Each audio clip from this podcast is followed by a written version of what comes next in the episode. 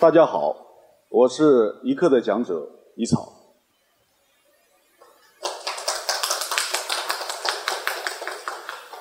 我是一名作家，但是呢，很多人都不相信。我说为什么？他们说我长得不太像。我说啊，应该看到的是我的才华，而不是我的长相。结果他们都说我属于那种看上去什么都没有的人，特别没有才华。他们说的如此有道理，我竟然无言以对。然而，我真的是一名作家。这些就是我出版过的一些作品，挺多的，而且这些个作品的总销量应该已经超过了一百五十万册。我已经去过了一百多所高校，和数万名的学子进行过亲密的接触，他们都很喜欢我。就在今年，我还加入了中国作家协会。我是一名作家，但是对我来说，最大的意义、最大的价值。并不在于我出了这么多书，卖了这么多的书，去过这么多的学校。最大的价值是我竟然有一天可以站在这个舞台上，站在你们的面前。所以非常感谢大家的到来，谢谢你们的支持。我相信啊，在座的很多朋友还不太了解我。首先简单自我介绍一下，我呢，啊对，首先按照我的惯例，对我们今天。所有到场的朋友，还有在我们视频前的朋友，进行真挚的祝福。我祝福大家将来在事业上可以前程似锦，年薪百万；将来在爱情上可以愿得一人心，白首不相离。祝福你们。很多朋友啊还不太了解我，简单的介绍一下，我呢叫一草，我的原名叫黄阳健，我是一九八零年出生的，的祖籍是江苏。我是一个巨蟹座男，啊，我要重点强调一下，我是一个男性。这边的妹子都笑了啊，可能她心中想，大叔，你的男性特征非常的显著，就不需要强调，不行，这个必须要重点强调，而且逮到一个机会都要强调一次。为什么？因为在过去的十几年啊，我遭遇过的最大的一个笑话就是，无数次被认为是一个姑娘。而且是一个什么万种风情的文艺女青年有没有？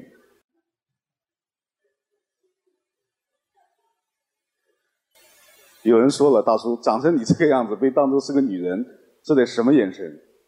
说这话的男人得多么的饥渴？大家有所不知啊，因为我有一个笔名叫什么？一草，这个名字啊，非常的阴柔，非常的脆弱，导致很多的男人一听到这个名字，就瞬间产生一种。想保护我的欲望，而且啊，我是一个作家。十几年前我们在网络上写小说的时候，那时候是看不到、见不到面的，也没有什么视频聊天。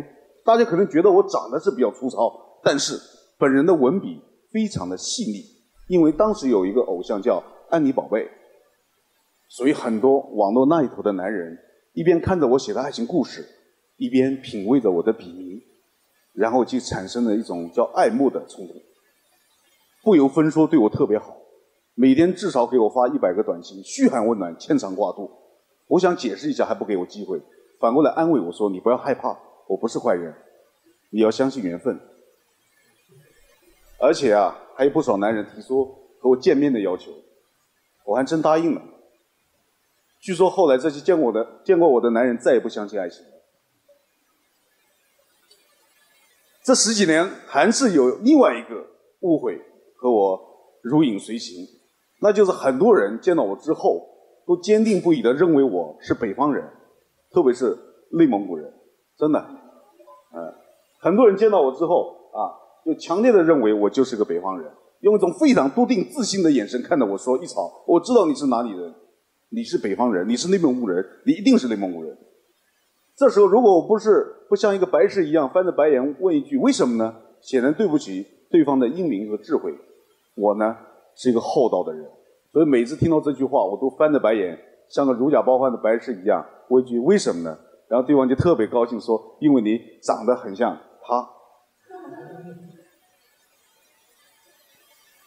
呃，我承认我长得是有那么一点点像腾格尔啊，但是呢，我真的不是北方人啊。刚才说了，我是江苏人。但是这时候话题已经从我是我是什么地方人，转向我像什么人之上，然后我就悲哀的发现，哎呦，我长得像的人还挺多。有人说，哎，其实你长得还不是特别像他，你长得像这个哥们。还有人说你长得啊挺像这个哥们。这些都能接受啊，也能理解。但有一天有一个哥们儿像发现新大陆一样说，哎，我发现有一个明星长得特像你，我还挺兴奋。然后一看。是这个吗？对吧？认识吗？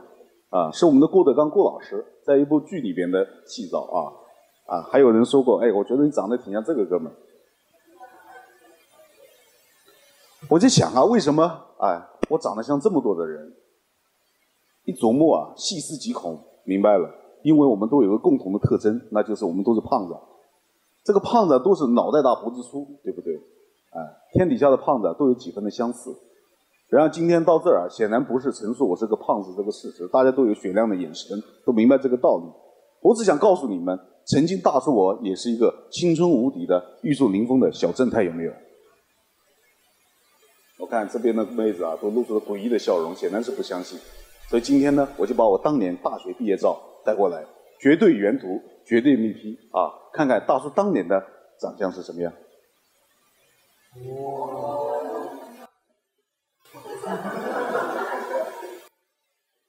看到这张青春无敌、玉树临风的照片，再看到大叔大家面前的大叔，瞬间就会想起那句著名的话，叫什么？“岁月是把杀猪刀”，对不对？这不是问问题的重点，重点是我一刀都没躲过去。要不要笑得这么欢啊？啊！每次看到大家笑得这么欢，我就想起那句话，叫什么？看到你过得没有我好，我就放心了，是吧？那今天过来了，其实想跟大家分享一些道理。这道理是什么呢？就是朋友们，这个世界上啊，最残酷、最无情的就是时间。你们以为自己还很年轻吗？不，可能用不了几天，你们就会变成一个中年的胖子。而且大家不努力、不奋斗的话，就可能变成一个碌碌无为的中年胖子。江湖人称“死胖子”，有没有？谢谢大家善意的笑容啊！暖场完毕，下面呢还是要回归到今天的演讲的主题，叫点燃欲望，寻找自己，呃，寻找兴趣，做最好的自己。我知道这句话呀，一般人都听不懂，所以呢，我就换了一句话，叫一个作家的自我修养。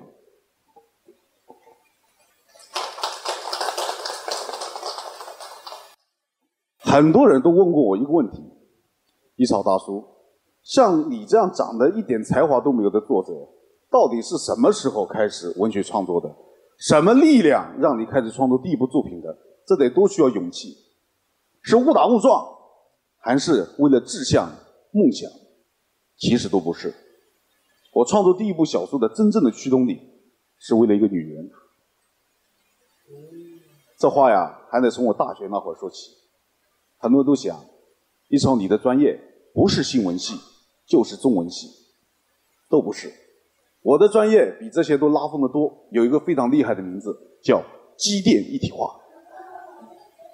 啊，在座的很多朋友可能还不知道这个专业有多么拉风。啊，简单来说就是修机器和造机器。坦白说，这个高大上的专业和写作真的毛关系都没有。所以当年刚入大学的我，真的是非常的痛苦，因为对这个专业毫无兴趣，也因为本身就是一个严重的焦虑体。所以那会儿每天早上醒过来，都有两个声音在我脑海里打架，一个声音就特悲观，说完了完了，你这辈子都完了；另外一个声音鼓励我说，你千万不要认命，你要反抗，你要奋斗。所以整个人就是分裂的啊，跟精神病患者没有什么二样。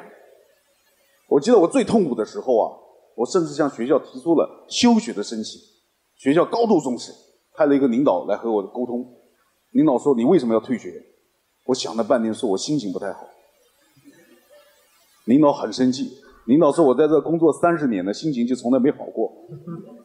你赶紧回去洗洗睡啊！”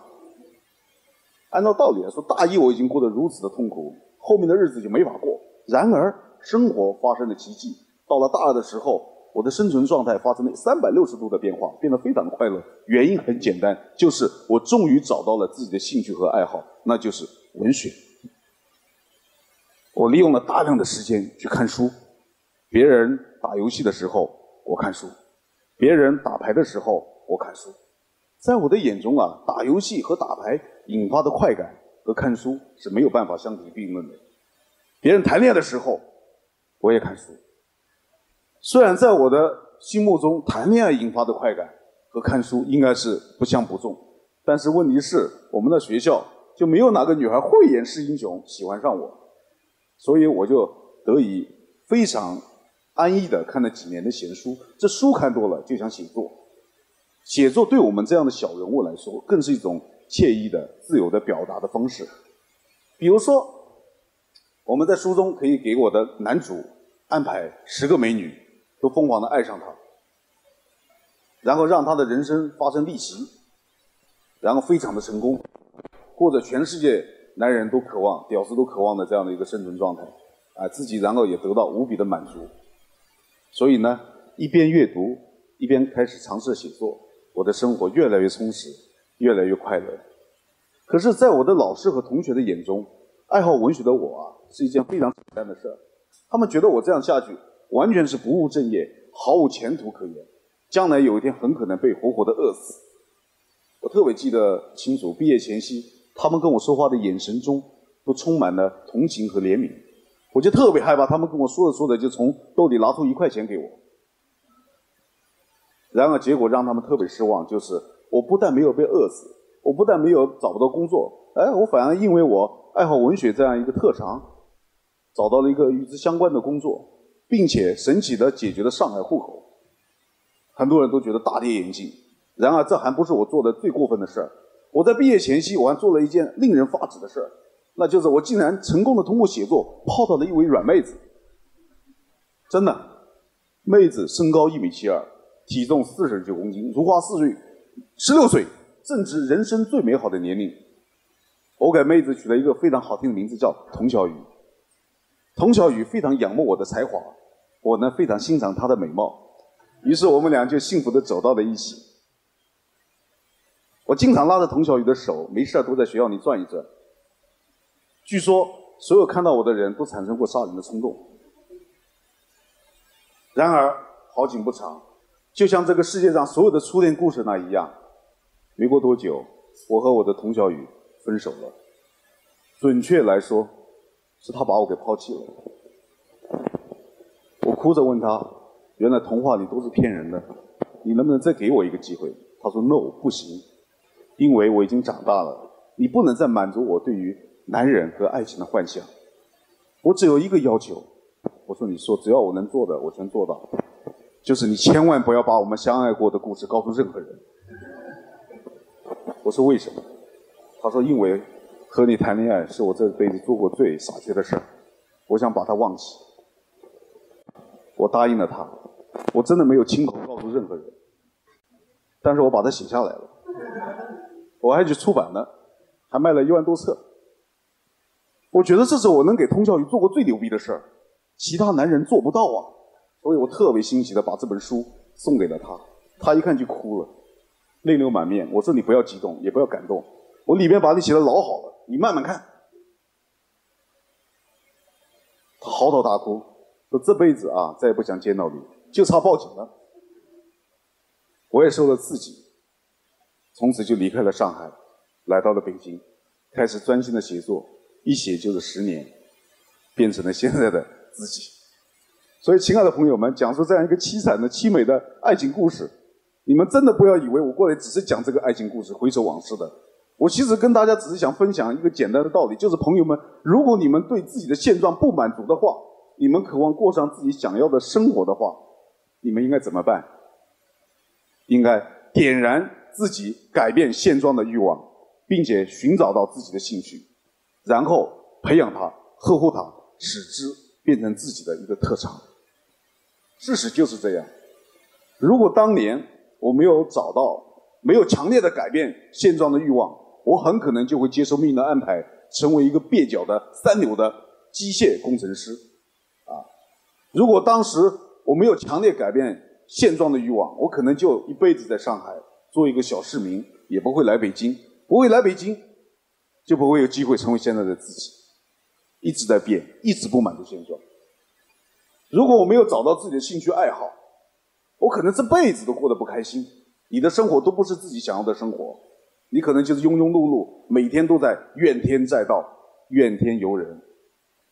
而如果我没有这十年大量的练笔，一次一次的去创作，一次一次的去修改，一次一次的去反思，我也不可能一本书接着一本书出，也没有机会参加什么作协，更没有机会通过写作这样一个技能来养活自己。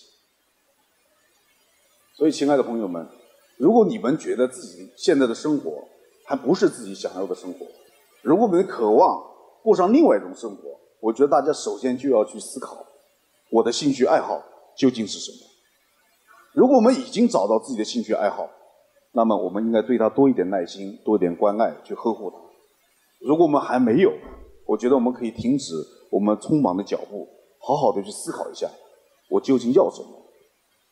虽然漫长的人生之路没有一条放之四海而皆准的道理可以指导我们的成长，但是点燃欲望、寻找兴趣、培养特长、做最好的自己，应该是一条逻辑清楚且有力的逻辑，应该适合在座的朋友和更多的朋友去学习。而面对明天，明天我们首先要知道我们有什么，其次我们还得知道我们没有什么。我们必须知道，人的精力啊是有限的。虽然年轻的时候总是觉得自己无所不能，然而年轻的时候，在人生更漫长的岁月里边，我们应该学会如何去和生活和解，如何去和自己和解。如果有一天我们做到了这一点，或许我们才是可以拥有真正幸福的时刻，我们才可以真正过上自己想要的生活。再次感谢大家的到来，感谢一刻给我这样的机会，感谢我的工作团队，祝福所有的朋友可以幸福安康，谢谢大家。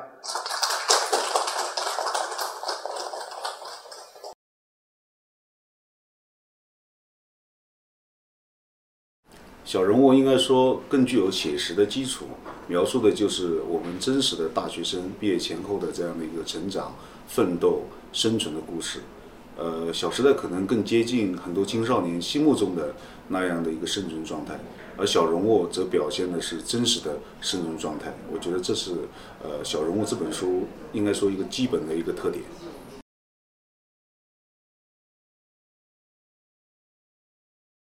榕树下是我们这一代文学青年曾经的梦中的伊甸园。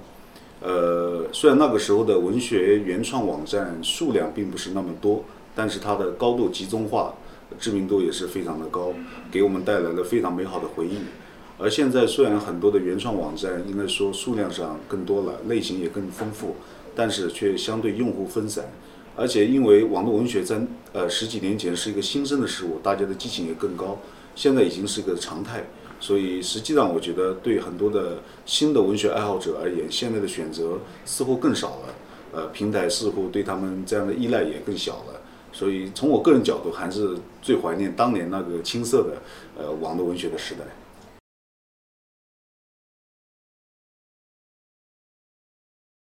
毕业了，我们一无所有。呃，它有两方面的一个特点：第一，它比较的吸引眼球，因为对于我们这样的小人物而言，首先得发声让别人听到，其次才是去描述自己、解释自己。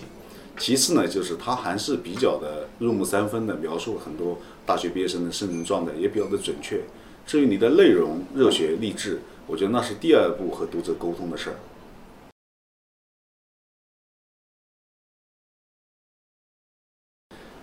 一方水土养活一方人吧。我觉得在北京已经十年了，如果不是北京这样一个好的文化土壤啊，我觉得所有的梦想啊、激情、热血可能都是无无源之水。呃，所以北京对我意味着就是这样一个母体，因为有这样母体的存在，我们所有的才华、梦想才得以呃实现。呃，我觉得无比的热爱这脚下这个城市。